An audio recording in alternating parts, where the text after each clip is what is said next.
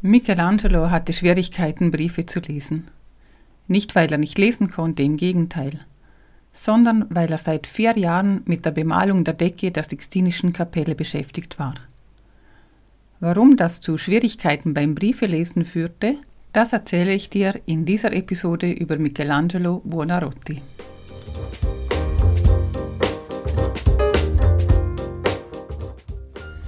Herzlich willkommen zum Podcast Schöne Kunst auf Zeitreise durch die Kunstgeschichte.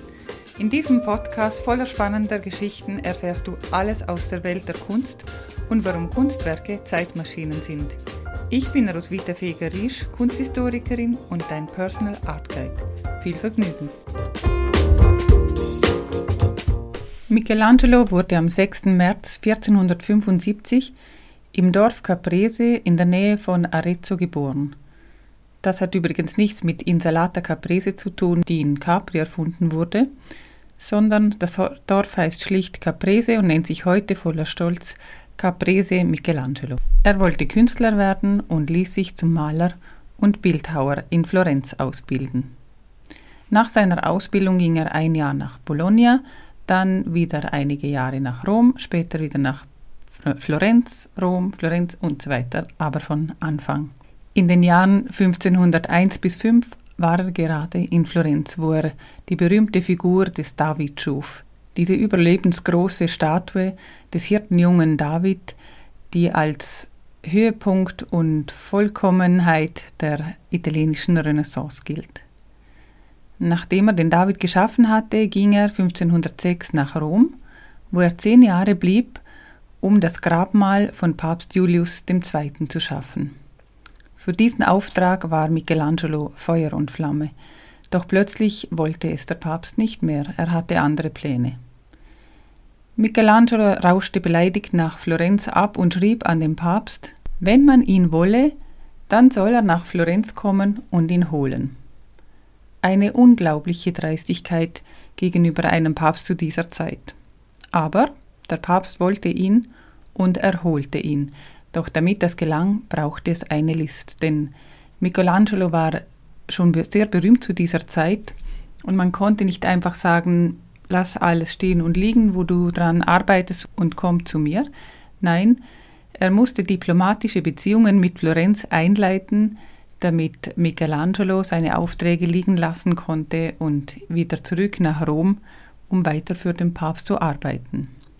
Der Grund war, Papst Julius II. wollte, dass Michelangelo die Decke der Sixtinischen Kapelle ausmalte.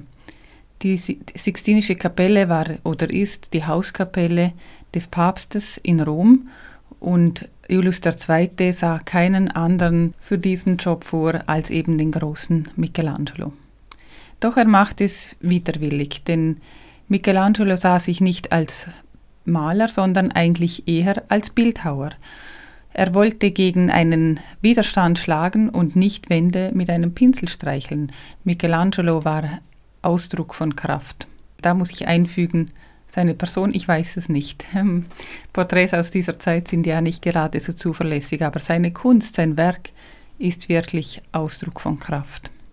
Dazu kam, dass er die Technik al fresco nicht so gut kannte. Er wusste nicht, wie man damit umgehen sollte. Alfresco bedeutet, dass man ein Stück der zu bemalenden Wand mit frischem Putz beschmiert und dann direkt in diese nasse Unterlage malt. Wenn alles trocknet, dann ist die gemalte Fläche wasserfest und hält wirklich für die Ewigkeit. Also das können wir ja heutzutage nur bestätigen. Schließlich gelang es aber dem Papst, ihn zurück nach Rom zu holen und Michelangelo begann mit seiner Arbeit. Nachdem diese geschafft war, ging er wieder zurück nach Florenz. Er war zu der Zeit am Festungsbau von Florenz beteiligt, um die Republik und die bürgerlichen Rechte und Freiheiten zu schützen, was ihm eine Herzensangelegenheit war. Später ging er dann wieder nach Rom, das war 1534 und er starb dann am 18. Februar 1564 auch in Rom. Michelangelo wurde 89 Jahre alt, was wirklich ein ungewöhnlich hohes Alter für diese Zeit war. Talent ist natürlich Voraussetzung für ein Werk, wie er es hinterlassen hatte, Aber er bildete sich auch weiter und studierte römische und griechische Skulpturen der Antike, wie das alle Renaissance-Künstler taten. Die Antike, das war das große Vorbild für diese Leute. Um es genau zu wissen, wie der menschliche Körper funktioniert, sezierte er Leichen. Er zeichnete nach lebenden Modellen, bis er jeden Muskel, jede Sehne, jede Ader und jeden Knochen, so scheint es einem, wirklich kannte seine Funktion und wie er sie dann in eine Darstellung bringen konnte. Im Alter von 30 Jahren gehörte Michelangelo schon zu den größten Künstlern seiner Zeit. Er war allerdings kein einfacher Zeitgenosse. Außerdem war er tiefgläubig. Nur das kann der Grund sein, dass er den Auftrag zum Bau der Kuppel des Petersdomes in Vatikan überhaupt akzeptierte, denn Michelangelo war zu dieser Zeit schon 77 Jahre alt und er nahm kein Geld für diesen Auftrag. Er war widerspenstig, ungesellig, er weigerte sich, am Leben des päpstlichen Hofes teilzunehmen, was äh, unvorstellbar eigentlich ist, denn man muss sich vorstellen, die päpstlichen Höfe zu der Zeit konnte man vergleichen wie prunkvolle Herrscherhöfe, also null Bescheidenheit, die Päpste waren mehr Feldherren als Priester, alles lebte wirklich in großem Luxus. Und er lehnte Titel ab oder öffentliche Ehrungen. Sobald sich Michelangelo das leisten konnte, er war im Alter sehr wohlhabend, wies er Geldgeschenke des Papstes zurück. Michelangelo war ein Mann, der sich nicht kaufen ließ. Wenn ein Auftrag nicht klappte, wie zum Beispiel das Grabmal Papst Julius II., dann witterte er sofort Intrigen. Er vermutete, seine Konkurrenten wollten ihn vergiften oder auf irgendeine Weise bloßstellen. Im Alter war er so von Zweifeln zerfressen und sogar von, von Zweifeln gegenüber seiner eigenen Kunst gequält, dass er immer verbitterter wurde. Er sah seine Kunst plötzlich als sündhaft an. Seine Aufträge für die Päpste waren ihm im Alter sogar peinlich. Er behauptete, er habe sie immer nur unter Zwang angenommen. Er war also talentiert, kompromisslos. Er war vermutlich homosexuell, denn er schrieb Liebesbriefe an seinen späteren Gesellen. Er war tiefgläubig und er war Republikaner. Alles scharfe Ecken und Kanten eines Charakters, aber die heben ja dann letztendlich sein Werk auch klar von den anderen ab. Sie machen es markant. Michelangelo drückt aus, was er will und nicht, was von anderen erwartet wird. Ich möchte euch zwei seiner wichtigsten Werke noch kurz vorstellen. Das eine ist der David, der heute in der Akademie von Florenz steht, eine weltbekannte Skulptur eines Hirtenjungen, eben David genannt, der einerseits die biblische Geschichte von David und Goliath veranschaulicht, aber andererseits auch die Stadtgeschichte von Florenz. Er hat den David 1501 bis 1504 geschaffen. Das Bild verlinke ich euch in den Show Notes. Ebenso das Bild der Sixtinischen Kapelle. Also schaut unbedingt da rein, damit ihr euch die, damit ihr die Skulptur gut vor Augen habt. Zuerst zur biblischen Geschichte. Es geht dabei um den Kampf der Philister gegen die Israeliten. Dieser sollte nun endlich durch einen Zweikampf entschieden werden. Der Riese Goliath über drei Meter groß, so steht es in der Bibel, stellte sich für die Philister als Zweikämpfer zur Verfügung. Als die Israeliten einen geeigneten Kämpfer suchten, stellte sich der Hirtenjunge David zur Verfügung. Ernst Forderung an, schnappte sich einen glatten Stein, schleuderte ihn Goliath mit Hilfe seiner Hirtentasche direkt zwischen die Augen. Der Schädel Goliaths zerbrach, dieser schlug nach hinten und war auf der Stelle tot. Dann ging David hin zum Riesen, nahm dessen Schwert und schlug ihm den Kopf ab. So steht es in der Bibel und man wundert sich immer, dass mit nur einem Wurf einer Steinschleuder ein riesiger Mensch, also gut, drei Meter wird er nicht gewesen sein, aber doch ziemlich groß, sofort zur Strecke gebracht werden konnte. Doch es gibt einen traurigen Bezug zu heute, an dem wir sehen, was eine Steinschleuder kann. Wenn zum Beispiel die jungen Palästinenser in den Straßen der Städte Israels mit Steinschleudern gegen die Besatzer kämpfen und offenbar damit immer noch Angst und Schrecken verbreiten können. David wurde in der biblischen Geschichte, die sich vor 3000 Jahren ereignet haben soll, späterer König von Israel. Das werden unsere Palästinenser Jugendlichen nicht erleben. Trotzdem, Wie funktioniert so eine Steinschleuder? Ich habe mir das mal angesehen. Und zwar nimmt man ein breites Lederband, hält beide Enden in einer Hand, legt einen Stein in die Mitte, dann anfangen zu schleudern und wenn es richtig Schwung hat, die, ja, die Waffe muss man fast sagen, dann lässt man ein Ende los und der Stein fliegt in Richtung des Ziels. Heute werden die Jugendlichen wahrscheinlich eher Gummibänder dafür verwenden, aber es ist wirklich eine wirksame Waffe und man muss die ein bisschen geübt haben. Und es war damals eben die Waffen der Hirten, wenn sie sich gegen Raubtiere verteidigen mussten. Der David von Michelangelo trägt seine Schleuder über der Schulter. Es ist seine Hirtentasche, die er lässig nach hinten wirft. Er hält sie mit der linken Hand und einen Stein in der rechten Hand. Vermutlich war es genau der Moment, in dem er Goliath gegenübersteht und prüft, wohin er seinen Stein schleudern sollte. Er hört sich die Provokationen Goliaths an, wird dann gleich im nächsten Moment den Stein in seine Hirtentasche legen und zur Tat schreiten. Eher ungewöhnlich ist, dass hier der Kopf Goliaths die eigentliche Siegestrophäe nicht dargestellt ist, was in anderen Darstellungen dieser Geschichte meistens der Fall ist. Aber wahrscheinlich geht es darum eben, oder wahrscheinlich, es ist offensichtlich, es geht darum, den perfekten Körper eines Mannes darzustellen. Und da würde, würden viele Details, Attribute eigentlich nur stören.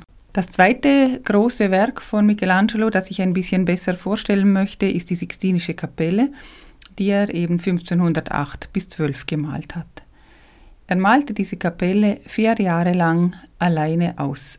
Er hatte nur technische Gehilfen an seiner Seite, die den Mörtel bereitstellen mussten oder die Farben, die dann Michelangelo auftrug. Aber Entwurf, Zeichnung, Ausmalung und die langsame Arbeit al fresco, die eben nur eine bestimmte Schicht pro Tag erlaubte, weil sonst der Putz trocknet, das machte Michelangelo alles alleine. Um an die Decke zu kommen, stellte er ein Gerüst in der Sixtinischen Kapelle auf, wie wir es heute auch oft noch sehen, wenn wir eine Kirche besuchen, die gerade restauriert wird. Dann werden diese Räume bis unter, unter die Decke mit einem Gerüst ausgebaut, wo die Restauratoren dann oben stehen und oft über Kopf arbeiten. Aber sie machen natürlich Schichten, sie wechseln sich ab, sie haben Techniken, dass sie nicht ständig sich zurückbeugen müssen und dann mit dem Gesicht gegen den Himmel die Arbeiten ausbessern. Michelangelo machte das. Er tat das ganz alleine und das war genau der Grund auch, warum er kaum Briefe lesen konnte, denn es ist überliefert oder es ist eine Legende, wer weiß das. Wenn er in diesen Jahren einen Brief bekam, musste er sich zuerst weit nach hinten lehnen und den Brief über sein Gesicht Richtung Himmel halten, damit er überhaupt in der Lage war, eine Position so lange auszuhalten um einen Brief auch zu lesen. Für die Darstellung der Decke hatte er keine Vorgaben, außer dass es die Schöpfungsgeschichte sein sollte.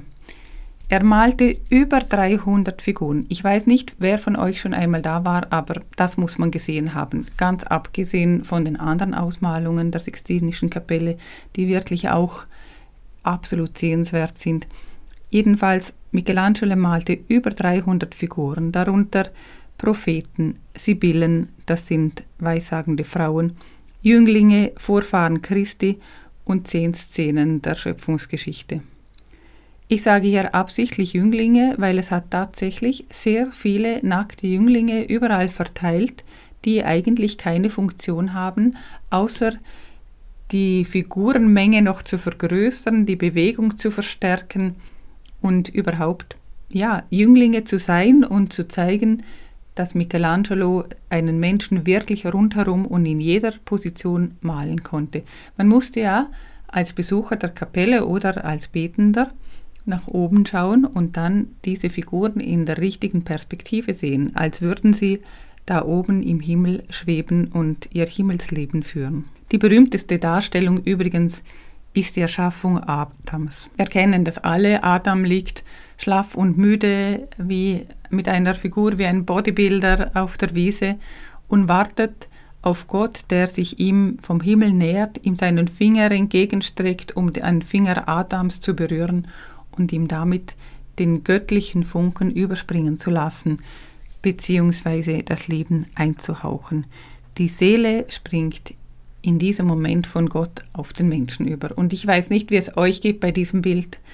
Ich kann es kaum ertragen, diesen müden Muskelprotz Adam da liegen zu sehen, Gott in seiner Gnade kommen zu sehen. Die Finger berühren sich fast, aber eben nicht. Also für mich ist das wirklich so eine richtige Lücke, die ich aushalten muss, aber die dieses Bild natürlich ausmacht. Die Spannung steigert, die Kraft, die sich bald oder in Sekunden erheben wird, das Leben, das auf die Erde kommen wird durch die Menschen. Michelangelo war auch Architekt, also ich habe schon gesagt, er hat die Kuppel des Petersdomes geplant, aber damit war er nicht so erfolgreich, wie er sollte. Es gab noch verschiedene andere Planungen, was den Petersdom anging und auch andere Gebäude, aber es wurde kaum je etwas verwirklicht. Also in der Architektur blieb alles meist in der Planung. Ja, er war wirklich ein Mensch mit unfassbarem Talent in seinen Händen und auch in seinem Geist. Er hatte scharfe Ecken und Kanten, aber das lässt natürlich nicht nur den Menschen, sondern auch das Werk von anderen abheben. Damit wären wir am Ende dieser Episode über Michelangelo Buonarroti angekommen. Ich habe ihn euch vorgestellt, ihn, der von den Zeitgenossen als Il Divino, der Göttliche genannt wurde, und euch seine beiden allerwichtigsten Werke vorgestellt, wobei es eigentlich vermessen ist zu sagen, was jetzt wirklich wichtig ist in seinem Werk und was nicht, denn alles ist toll, kann ich hier wirklich behaupten und ich habe euch ein, zwei Geschichten seines bemerkenswerten Lebens erzählt. Wenn euch diese Episode gefallen hat, dann würde ich mich sehr freuen, wenn ihr diesen Podcast abonniert oder auch teilt. Bis zum nächsten Mal.